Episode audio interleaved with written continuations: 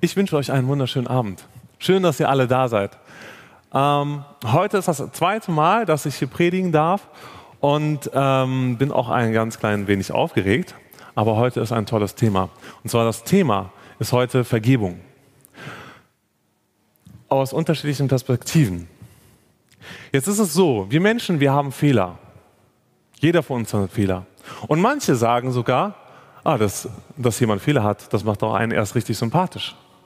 Das macht doch einen erst richtig zum Menschen, dass man Fehler hat. Die kleinen Ecken, Kanten, wo man sich hier so mal neckt. Aber ich glaube, dass das nicht ganz so richtig ist.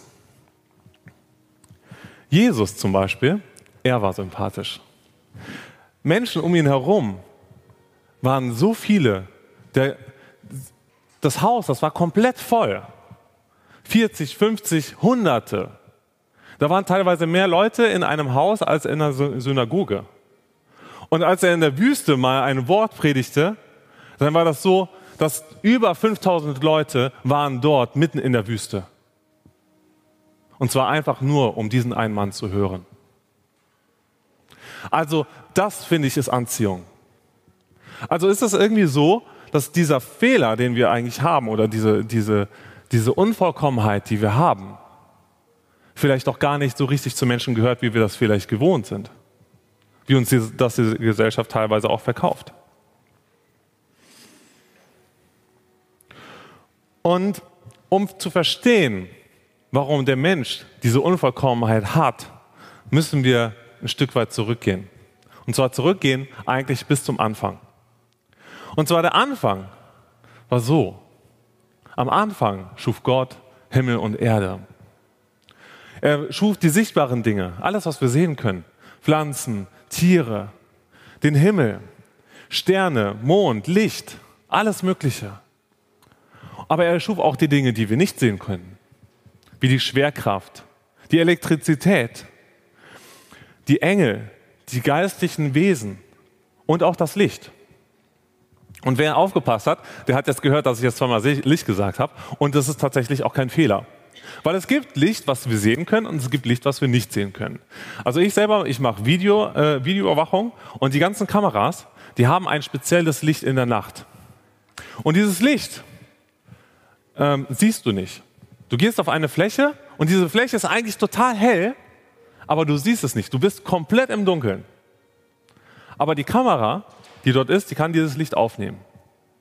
Und so gibt es einfach Dinge, die wir sehen können und Dinge, die wir nicht sehen können.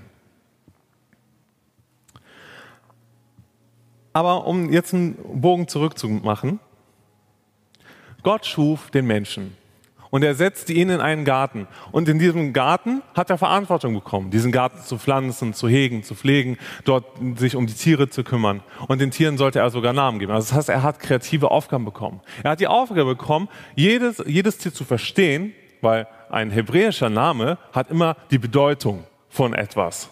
Das heißt, du, hast, ähm, du, hast, du, hast, ähm, du beschreibst quasi das Lebewesen. So musste der Mensch verstehen, wie Gott etwas gemacht hat. Also war er kreativ. Und Gott hatte Gemeinschaft mit dem Menschen. Gott trifft sich mit dem Menschen und er hält sich mit ihm, geht mit ihm spazieren. Und zwar vom Schöpfer zum Menschen hin. Und in diesem Garten hat er aber auch zwei Bäume gepflanzt. Und zwar den Baum des Lebens und den Baum der Erkenntnis von Gut und Böse. Wir sollten Sachen erkennen, so zum Beispiel die Tiere, unterschiedliche Sachen, auch die Frau, Mann und Frau, wie die sich das erstmal ge gesehen haben, das wurde auch beschrieben, sehr, sehr schöne Geschichte. Aber wir sollten nicht von diesem Baum essen. Da steht in 1. Mose 2, Vers 16 bis 17. Und Gott wies ihn an, von allen Bäumen im Garten darfst du nach Belieben essen. Nur nicht von dem Baum, der dir gut und böse erkennen lässt Sobald du davon isst, musst du sterben. Also hat es sogar eine Konsequenz, von diesem Baum zu essen. Und wie wir alle wissen, müssen wir alle sterben. Also hat jemand von diesem Baum gegessen. Und an diesem Tag, als sie davon essen, gegessen haben und dieses Gebot, was Gott gegeben hat, übertreten haben, waren sie verdammt zum Sterben. Sie mussten sterben. Und in dieser Situation merkt der Mensch auf einmal, dass er nackt war. Früher hatte er keine Kleidung. Er ist rumgelaufen, wie Gott ihn geschaffen hat, wie man so schön sagt. Und, aber auf einmal hat er sich geschämt, hat sich bedeckt mit irgendwelchen Pflanzen, mit, mit Blättern, wie er das gefunden hat. Und in dieser Situation, wo er voller Scham ist, kommt auf einmal Gott in den Garten. So wie er das eigentlich immer tut. War nichts Ungewöhnliches. Und er sucht aber den Menschen. Und der Mensch versteckt sich.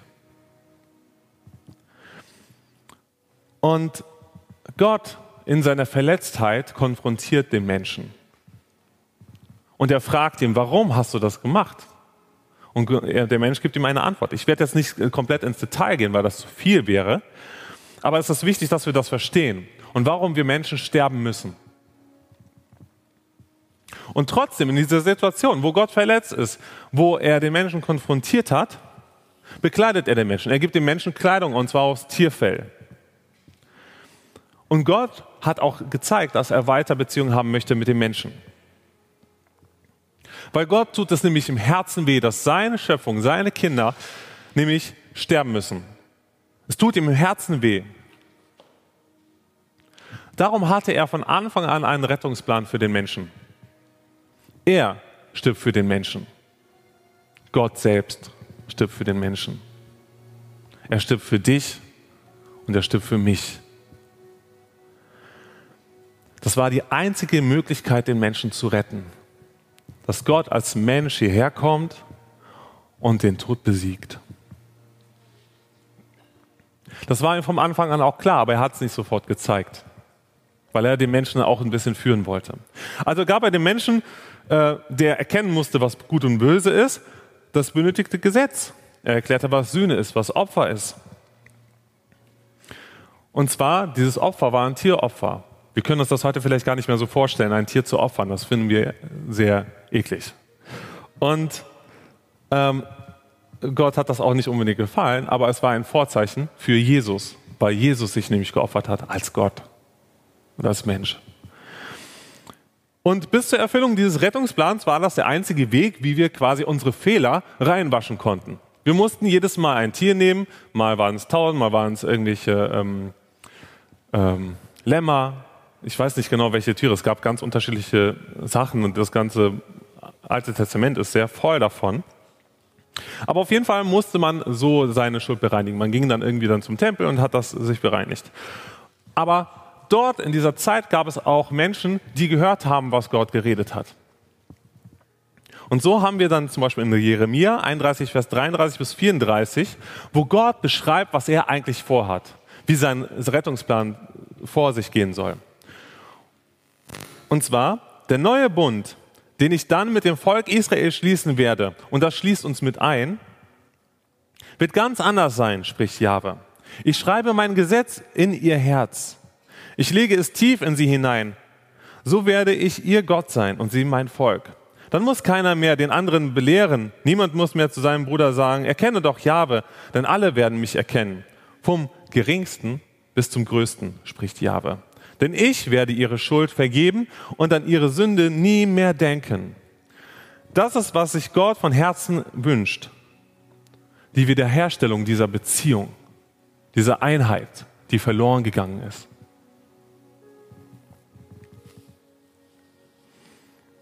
Mit Jesus kommt genau dieser neue Bund. Jesus stirbt am Kreuz, als Sohn Gottes stirbt er. Jesus hatte keine Fehler. Jesus hatte keine Sünde. Jesus müsste niemals sterben. Wenn er damals nicht ans Kreuz gegangen wäre, wäre er ewig auf der Welt. Er wäre heute noch einfach so dort. Wisst ihr das eigentlich? Das wäre der älteste Mensch auf dieser ganzen Welt. Ähm, aber er stirbt. Und er hat sich entschieden zu sterben, damit wir leben können. Jeder, der an ihn glaubt, kann in die Familie Gottes kommen. Er wird aufgenommen. Ihm wird vergeben. und er ist durch das Blut reingewaschen, schuldlos geworden. Ist euch das klar? Wenn ihr Jesus angenommen habt, seid ihr schuldlos? Das ist nur durch das Blut Jesu Christi möglich. Es ist nicht durch euer eigenes Handeln möglich. Ihr könnt euch noch so sehr anstrengen, ihr werdet niemals rein sein. Nur durch das Blut Jesu Christi. Aber egal in welcher Situation ihr seid, könnt ihr das annehmen und könnt sagen, ich möchte durch Jesus Christus reingewaschen werden, weil ich an ihn glaube. Das ist der Grund.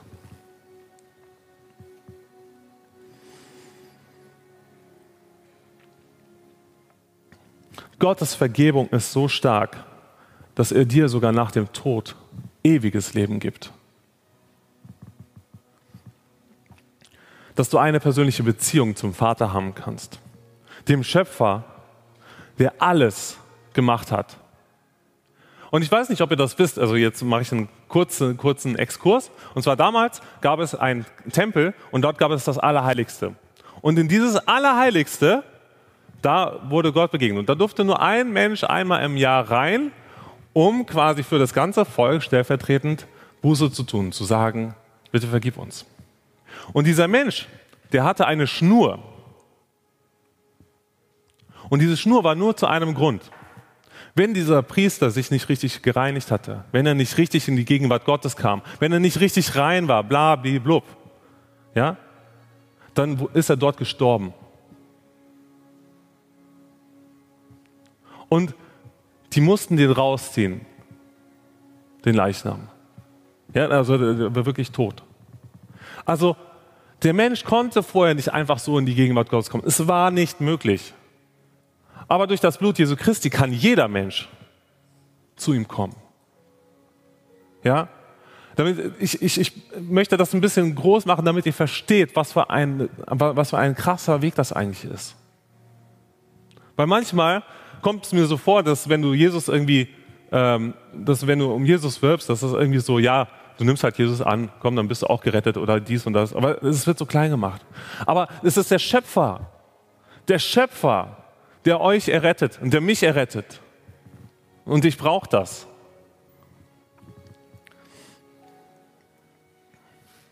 Und in dieser ganzen Sache vergessen wir nicht, dass wir vom Baum der Erkenntnis von Gut und Böse gegessen haben. Weil wir müssen jetzt erstmal lernen zu verstehen, dass unser Herz böse ist. Wir müssen verstehen, dass unser Herz böse ist, damit wir Buße tun können, damit wir sagen können, Gott, es tut mir leid. Wenn du das nicht verstehst, dass dein Herz böse ist, dann wirst du das niemals tun. Wozu auch? Aber du kannst es sagen. Du kannst sagen, Jesus, es tut mir leid. Und dann gehört noch was zu der Buße dazu. Und zwar, dass du nicht einfach nur sagst, es tut mir leid, sondern dich dafür entscheidest, umzukehren. Dich zu entscheidest dazu, es nicht mehr zu machen. Und dann kommt Jesus mit seiner Vergebung. Dann kann Gott dir vergeben. Wenn du Buße tust, dann kann Gott dir vergeben. Von allem. Es gibt nichts, was, was dich trennt mehr von Gott, wenn du dich dafür entscheidest. In Epheser 1, Vers 7 bis 9 steht, durch ihn wurden wir freigekauft um den Preis seines Blutes und in ihm sind und alle unsere Vergehen vergeben. Das verdanken wir alles Gottes unermesslich großer Gnade, mit der er uns überschüttet hat. Also wir sind durch Gottes Gnade freigekauft. Wir waren tot, nun sind wir lebendig. Und es geht weiter. Er schenkt uns Einsicht und ließ uns seine Wege erkennen. Und weil es ihm so gefiel, hat er uns das Geheimnis seines Willens, den er in Christus verwirklichen wollte, Einblick nehmen lassen. Das, was wir durch die Trennung mit Gott verloren haben, wird wiederhergestellt. Uns wurde vergeben und niemand kann uns von dieser Liebe trennen. Und es gibt einen ganz besonderen Vers, der mir tief ins Herz geht. Das ist, der steht in Römer 8, Vers 38 bis 39. Da schreibt Paulus folgendes. Denn ich bin überzeugt, weder Tod noch Leben, weder Engel noch andere Mächte, Weder Gegenwärtiges noch Zukünftiges, weder hohe Kräfte noch tiefe Gewalten, nichts in der ganzen Schöpfung kann uns von der Liebe Gottes trennen, die uns bewirkt ist in Jesus Christus, unserem Herrn. Dieser Vers, der hat mir sehr oft Mut gemacht, weil ich, mal, weil ich oft in Situationen war, wo ich das Gefühl hatte, ich bin getrennt von Gott. Und ich möchte auch, dass ihr wisst, nichts kann euch von der Liebe Gottes trennen. Wenn ihr Gott ruft, hört er. Das ist wichtig. Aber diese ganze Sache mit der Buße, mit Jesus und so könnte ich nicht erzählen, wenn ich euch nicht auch davon erzählen könnte, dass es auch einen Feind gibt. Weil was wäre die Welt ohne Feinde? Irgendwas, eine friedvolle Welt, eine tolle Welt, aber das ist ja nicht die Realität. Und genauso gibt es äh, jemanden, der dich hasst. Es gibt auch jemanden, der mich hasst. Und zwar der alle Menschen hasst. Dieser Mensch das ist kein, Entschuldigung, dieser, das ist kein Mensch. Es ist Satan. Er kommt vor dem Thron Gottes und verklagt jeden. Er kommt und verklagt dich. Er kommt und verklagt mich. Guck mal, was die da und da und da und da und da und da und da, und da gemacht haben. Und er verklagt jeden Menschen und besonders die, die im Glauben sind. Er möchte nämlich, dass du mit einem sehr schweren und erdrückenden, schlechten Gewissen herumläufst, dass du dich schleppst von Tag zu Tag. Oder dass du dich immer tiefer hineingräbst in irgendwelchen bösen Dingen und du dich immer mehr verstrickst in Lügen oder sonst irgendwas. Dass du da gar nicht mehr hinauskommst. Und aus diesen Verstrickungen, in die wir dort hineingehen, kommen wir nicht einfach so heraus.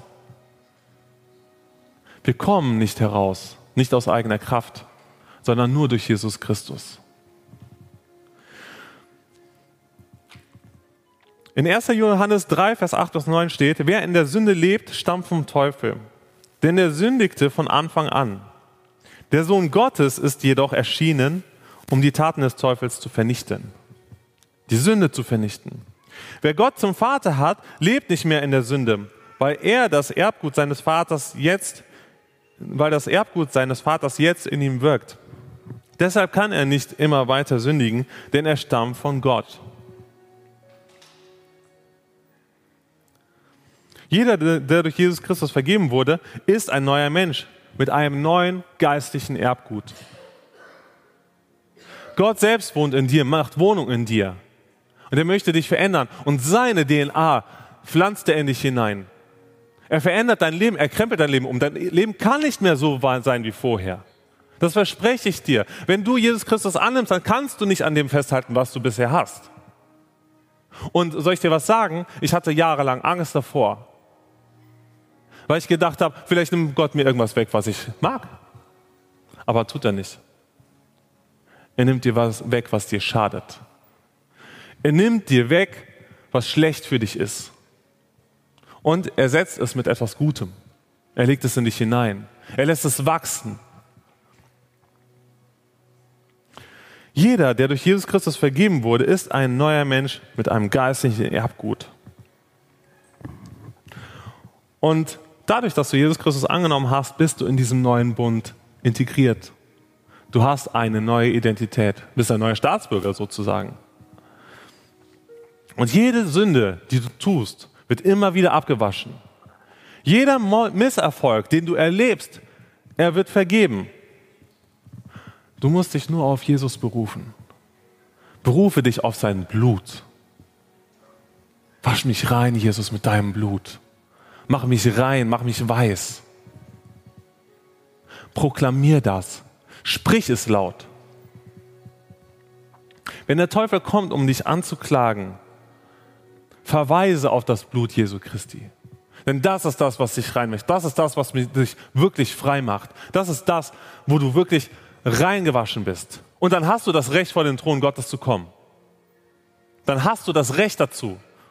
Und er hat keine Chance, dich davor abzuhalten. Also steh auf, wisse, wer du bist. Du hast das Erbgut Gottes, das Erbgut des Vaters, des Schöpfers. Sprech deine Identität laut aus. Ich bin ein Kind Gottes. Mir wurde vergeben.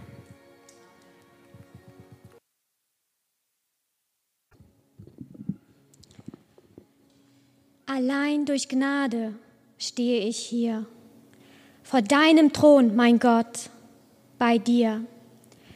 Der mich erlöst hat, lädt mich ein, ganz nah an seinem Herz zu sein. Durchbohrte Hände halten mich. Ich darf bei dir sein, ewiglich. Und dann freue ich mich, denn ich weiß, ich bin gerechtfertigt bedanke mich und drehe mich um. Und eine halbe Stunde später bittet mein Nächster mich aufrichtig um Entschuldigung. Und was meinem Herzen noch ebenso klar war, verstummt. Allein durch Gnade stehe ich hier, aber keine Gnade gebe ich dir.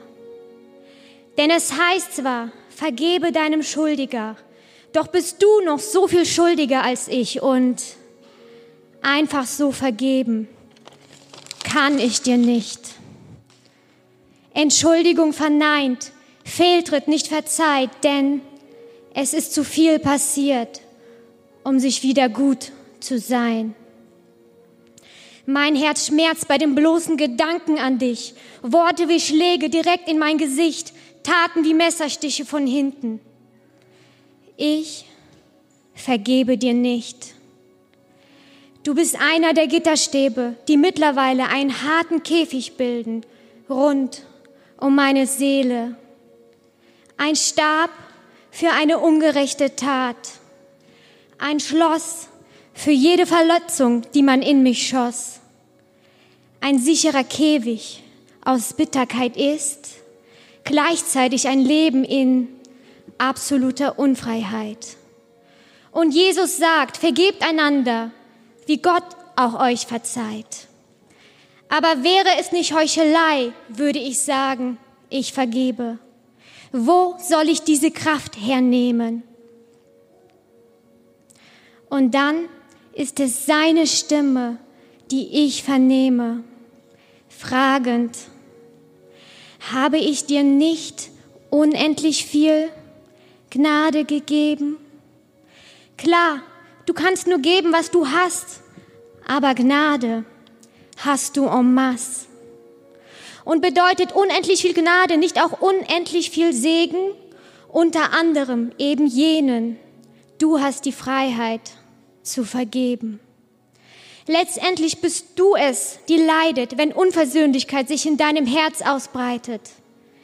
Nachtragender Groll ist wie ein Gift, das du selber trinkst, aber hoffst, dass dessen Wirkungen einen anderen trifft. Das sagt das Wort ja schon an sich. Nachtragen lässt dich eine, Wort, eine Last tragen, die gar nicht deine zu tragen ist. Und viel mehr als Heuchelei ist ausgesprochene Vergebung. Erstens Gehorsam, weil sie biblisch ist. Zweitens heilig, weil sie gottgleich ist. Und drittens befreiend, weil sie dem Schwerwiegenden sein schwerwiegendes Gewicht wegnimmt. Weil du damit nicht nur dein Gegenüber, sondern auch dich selbst freisprichst. Schließlich heißt es, Vater unser im Himmel, vergib uns unsere Schuld, wie auch wir vergeben unseren Schuldigern und das klingt erstmal ganz nett, doch übersetzt heißt das jetzt, Gott, tue mit mir, wie ich mit ihm da. Gott, trage mir nach, wie auch ich ihm nachtrage. Gott, erinnere mich jeden Tag an meine Vergehen, wie auch ich, wenn ich meinen Nächsten sehe, stets nur seine Fehler wahrnehme. Gott, bleibe still, trotz all meiner Bitten und Flehen, wie auch ich ein kaltes Herz bewahr, selbst dann noch, als ich ihn bereuen sah. Aber so will ich nicht leben. Also will ich lieber beten, Gott, vergib mir meine Schuld, so wie auch ich vergebe. Schenk mir ein aufrichtiges Herz ohne schlossbehangene Stäbe, dass sie fallen mit jedem Wort der Vergebung, das ich rede. Doch Vergebung fordert Schwäche ein. Vater, mach meinen Stolz so klein, dass sich in meiner Unvollkommenheit ganz deutlich deine Stärke zeigt. Denn du bist es, der zuerst verzeiht und mir so klar macht, dass Versöhnung einen entscheidenden Unterschied macht. Wo Vergebung in unser Leben tritt, merken wir deutlich, wie Himmel auf Erde trifft. Weil Vergebung ist, was Gott und Mensch und nun auch Mensch und Mensch verknüpft. Und jetzt kann der Teufel mit Anklagen hämmern wie verrückt. Er hat keine Nägel mehr. Jeglicher Versuch zu verletzen missglückt. Preis den Herrn, preis den Herrn, er hat für meine Schuld bezahlt. Preis den Herrn, preis den Herrn, er hat auch für deine Schuld bezahlt, auf dass ich sie dir nicht mehr vorhalt. Allein durch Gnade stehe ich hier, vor deinem Thron, mein Gott, bei dir. Der mich erlöst hat, lädt mich ein, ganz nah an seinem Herz zu sein. Durchbohrte Hände halten mich. Ich darf bei dir sein, ewiglich. Will mich mein Herz erneut verdammen und Satan flößt mir Zweifel ein, weiß ich doch, du bist der, der alle Schuld überkam. Der Groll muss fliehen, denn ich bin dein. Und so wie du vergeben bist, so will auch ich vergeben sein, denn ich habe es nie verdient und darf nun Unverdientes teilen. Ein Text von Sarah Marie, wie auch wir vergeben. So, vielen Dank.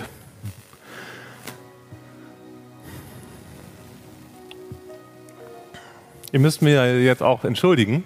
Heute hat mein Drucker gespinnt und deswegen habe ich den zweiten Teil nicht mehr ausdrucken können und muss das jetzt vom Handy machen. Also dürft ihr mir auch direkt vergeben. Das ist vielleicht eine gute Übung. so, ähm, aber Gott gibt uns jetzt einen Perspektivenwechsel. Wie auch mir vergeben wurde, soll, so soll ich auch anderen vergeben. Er dreht diesen Spieß um.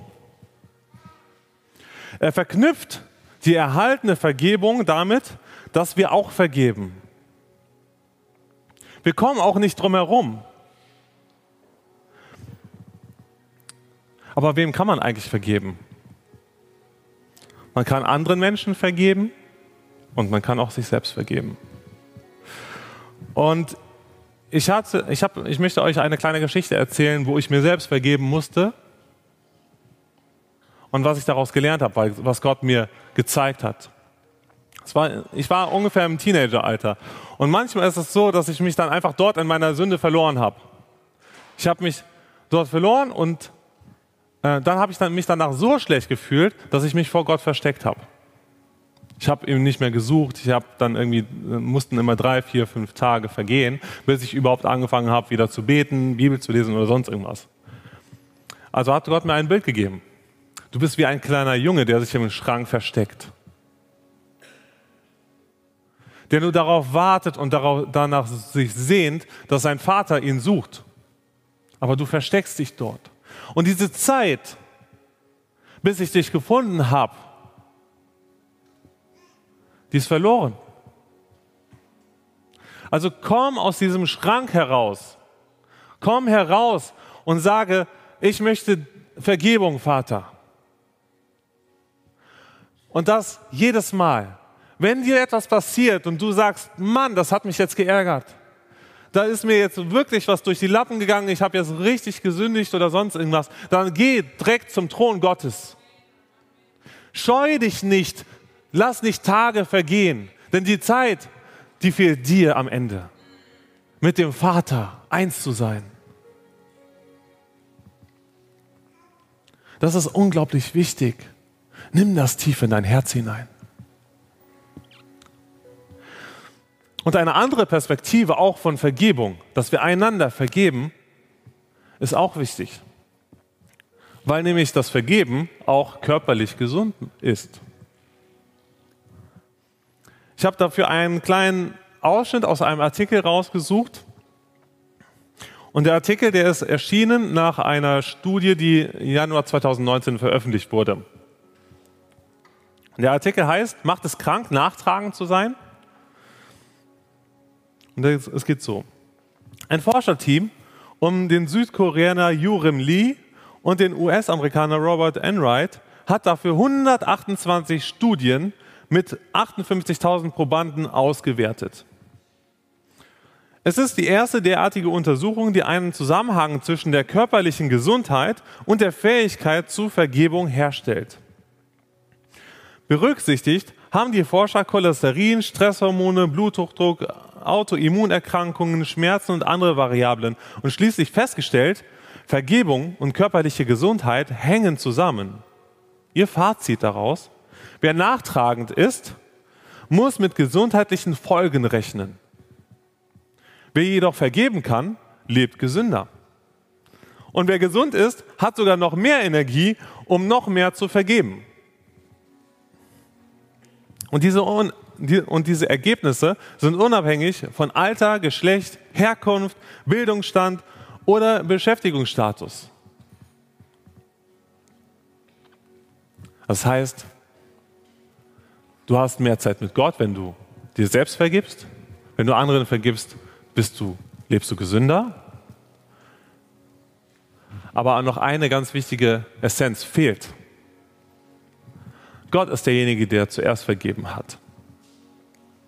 Es ist ein Teil seiner wundervollen Persönlichkeit, dass Gott vergibt.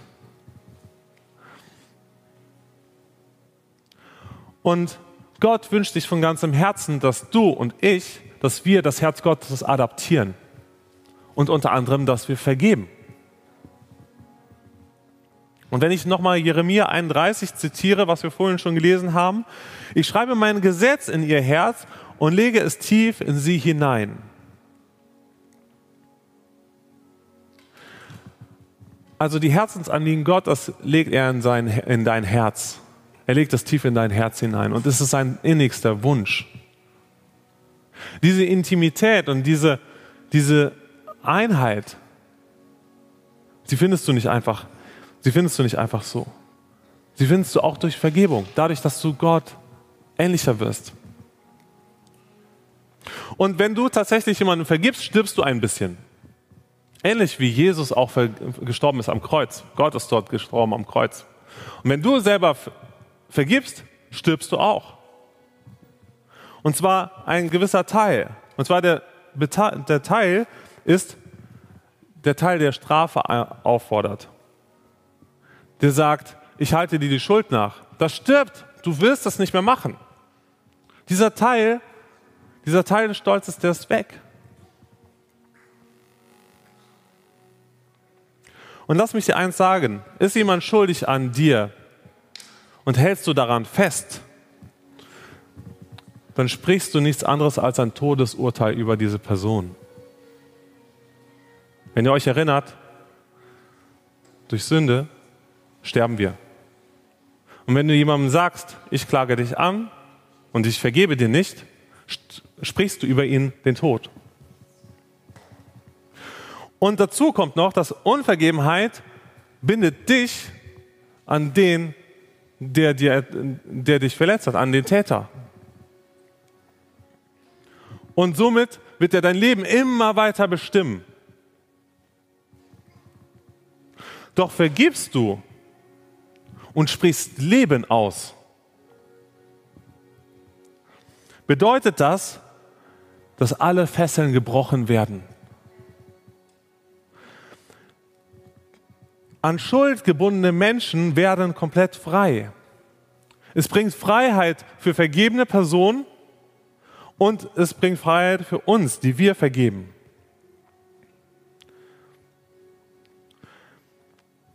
Gott hat die Freiheit, auch dir zu vergeben, weil er gesagt hat, wenn du vergibst, dann kann ich dir auch vergeben.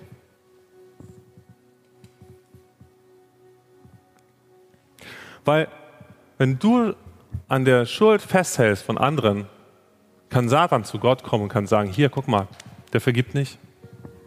Dann darfst du auch nicht vergeben. Und Gott liebt dich eigentlich und Gott kann bestimmte Sachen dann nicht tun und sich nicht in bestimmten Bereichen segnen, weil du selber sagst, ich vergebe nicht. Und der Teufel hat dich an einem Schopf und kann dich festhalten. Doch wenn du dich dafür entscheidest zu vergeben, dann wirst du frei. Der, der dir was schuldig ist, soll frei sein. Die Fesseln sollen gebrochen sein und durch Vergebung soll, soll der Weg frei sein für neues Leben. Mit jeder Situation, mit der wir vergeben, werden wir Gott ähnlicher. Wir werden mehr von Gott hören. Wir werden mehr von Gott empfangen. Und wir werden mehr geben. Unsere Beziehung zu Gott wird stärker und wir schauen nicht mehr auf den Boden und liegen in irgendwelchen depressiven Gedanken. Nein, wir schauen auf das Kreuz und bekommen Leben. Durch Vergebung sprechen wir Leben. Beziehungen werden wieder aufgebaut, Menschen werden aufgebaut. Im Reich Gottes geht es nämlich genau um diese Aufbauung, um diese Aufrichtung, darum etwas wiederherzustellen. Und wir sind der entscheidende Faktor. Also, wem haben wir noch nicht vergeben? Wem tragen wir die Schuld noch nach? Wir tragen göttliches Erbgut in uns. Lassen wir Gott an uns arbeiten. Nicht immer ist es leicht zu vergeben. Aber wenn du Gott lässt, dann wird er dir helfen. Wird er dir helfen, loszulassen. Wird er dir helfen, zu vergeben. Wird er dir helfen, jemanden anderes freizusetzen und dich selber auch. Lasst uns vergeben. Lasst uns versöhnen. Lasst uns befreien. Lasst uns aufbauen. Lasst uns Leben freisetzen. Das ist unsere Identität. Durch Christus sind wir eine neue Schöpfung. Ich wünsche euch von ganzem Herzen, dass ihr vergeben könnt. Und es wird sicher gleich noch eine Zeit geben, wo wir das im Gebet tun können, wo wir dafür beten können, wo wir Gott das abgeben können. Und wenn du jetzt sagst, ich kann es aber noch nicht abgeben, ich muss daran noch festhalten, weil es so sehr schmerzt, dann sagt Gott, okay Gott, ich kann es jetzt gerade noch nicht abgeben, aber bitte, bitte fang an, an, dieser, an, an, an diesem Papier zu kratzen, damit ich das irgendwann loslassen kann. Und er wird es tun. Gott wird helfen. Gott segne euch.